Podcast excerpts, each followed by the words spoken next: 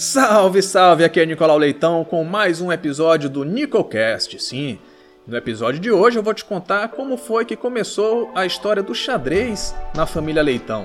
Pode parecer curioso, né? Uma família maranhense de classe média ter tanto envolvimento assim com o xadrez. Então vamos lá. É, de novo, como diria o poeta, sempre tenho que citar esse poeta, né? Vamos começar pelo começo. Isso aí. Então, começou com meu pai, com José Leitão. Leitão pro para a maioria das pessoas, Júnior para os mais íntimos e Zé Dais para os ainda mais íntimos, né? José das Chagas Leitão Júnior. É, papai, um moleque muito estudioso, né? É, filho de professor da minha madrinha, vovó Olga. É, papai então sempre leu muito, sempre se interessou por filosofia, estudava violão, ou seja, é, o xadrez era algo que facilmente poderia despertar o interesse dele, né? Uh, e ele teve a sorte de estudar no Colégio Dom Bosco, que foi onde começou o xadrez nas escolas aqui no Maranhão, com o professor Luiz Pinho Rodrigues. Salvo engano, o professor Luiz Pinho vinha da Bahia. É, confesso que eu não tenho certeza absoluta dessa informação, mas meu pai começou então a jogar xadrez lá no Colégio Dom Bosco e ele construiu uma relação bastante especial com o professor Luiz Pinho. Ele sempre fala com muito carinho do professor, uh, o que certamente contribuiu para é, essa paixão dele pelo xadrez. Então, meu pai, nascido e criado na Rua dos Afogados, no centro de São Luís, começou a vasculhar onde era que a garotada jogava, né? E aí é que ele começou a jogar xadrez em, em ambientes inusitados, por assim dizer, que chamam muita atenção é, das pessoas para quem eu conto essas histórias. Ele começou a jogar xadrez na barbearia do seu Mundico, Veja você, se você está pensando nas barbearias de hoje, que inclusive eu frequento, é, pode esquecer, né? Ali era barbearia raiz total, com o seu Mundico, saudoso seu Mundico inclusive num ambiente de muita descontração. Então, também, se você, quando pensa num, num, ambiente em que se joga xadrez como algo sério, sisudo e silencioso, pode esquecer que na barbearia do seu Mundico tudo que não tinha era silêncio, né? o que tinha lá era muita brincadeira, provocação, deboche. Claro, tudo num ambiente de consentimento, né? Não tinha o bullying. Era consentido. As brincadeiras lá, quem ia para lá já sabia que era assim e gostava de estar nesse tipo de ambiente, né? É, um lendário Língua de Pau, é, padrinho do meu professor de jiu-jitsu, do meu mestre de jiu-jitsu, Ivaldo Alves.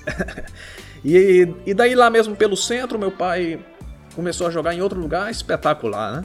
Que é na capela da igreja de São Pantaleão. São Pantaleão, que foi a rua em que nasceu o Sampaio Corrêa. E quem era que comandava as atividades lá na capela da igreja de São Pantaleão? Um padre holandês. É isso mesmo, o padre Bernardo Ramsen o padre Bernardo ele já veio da Holanda pensando nisso, ele já veio trazendo jogos de peças, tabuleiros, relógios, então pensa que ambiente interessante, né? Ali década de 1970, adolescentes maranhenses jogando xadrez sob a orientação de um padre holandês. Isso aí dá um filme, né? As pessoas me cobram é, por documentar essa história. Um dia sai, um dia eu vou, vou me dedicar a essa pesquisa e um dia sai, porque realmente é uma história apaixonante. O Padre Bernardo, uma figura bastante rica para a cultura e para a educação do Maranhão. Depois eu fui sabendo, contando essa história, é, que ele foi professor de latim da Universidade Federal do Maranhão. Soube que lá mesmo na capela da Igreja de São Pantaleão havia encontros de teatro, de grupos de teatro. Uh, havia ele organizava os times de futebol ali pelo centro. Então realmente uma figura muito interessante, o Padre Bernardo, Padre Bernardo Ramsey. Então lá no Colégio Dom Bosco, meu pai conheceu a minha mãe, Márcia do Elibe, eles casaram e foram nascendo os filhos, né? Então meu irmão mais velho, Ricardo, foi quem primeiro aprendeu por meio de papai. Eu, eu disse que papai sempre é, teve um apreço por livros, né? Ele foi construindo uma biblioteca muito interessante, né? Lá em casa, no São Francisco, tinham livros muito bons de xadrez. Então Ricardo e Rafael foram os que começaram primeiro.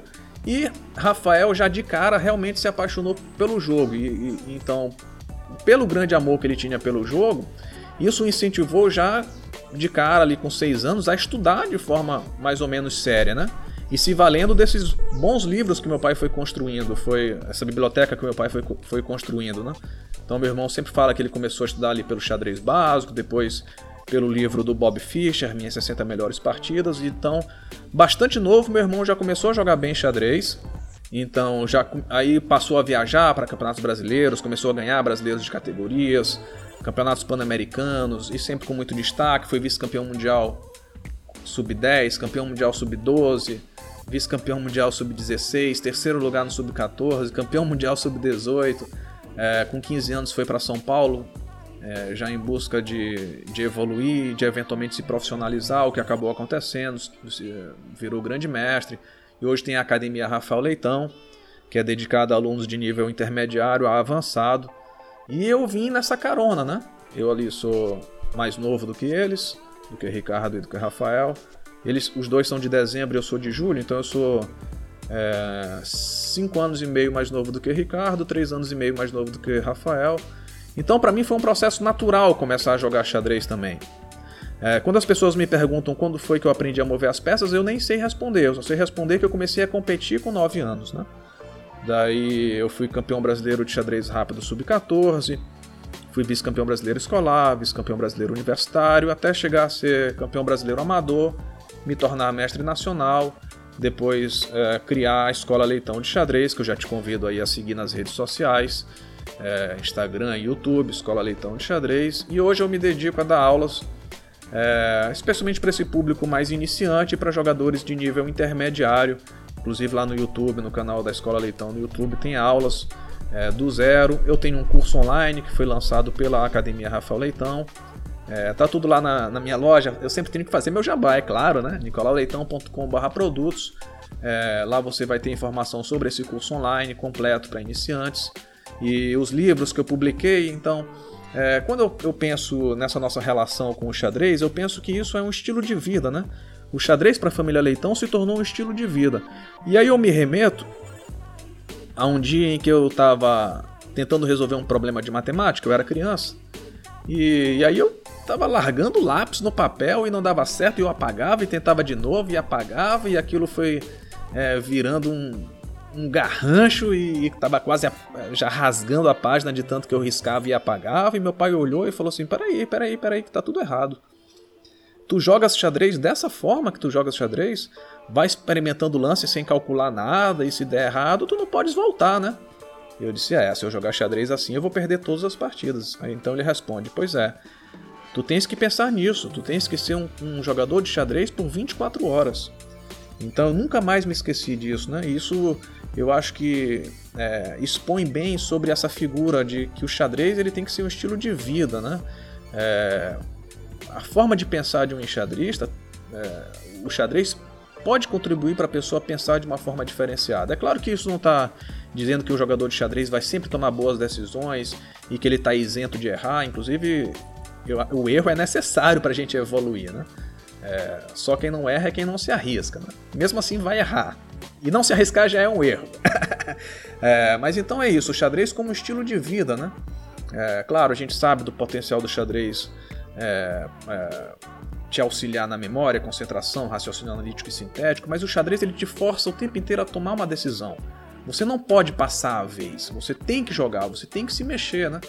É, mesmo que seja um lance menos incisivo, de menos energia, você vai ter que fazer alguma coisa. Inclusive, recentemente eu, eu lancei um livro sobre isso, nos Tabuleiros da Vida, um livro para o formato Kindle, tá lá no, no site da Amazon. Né?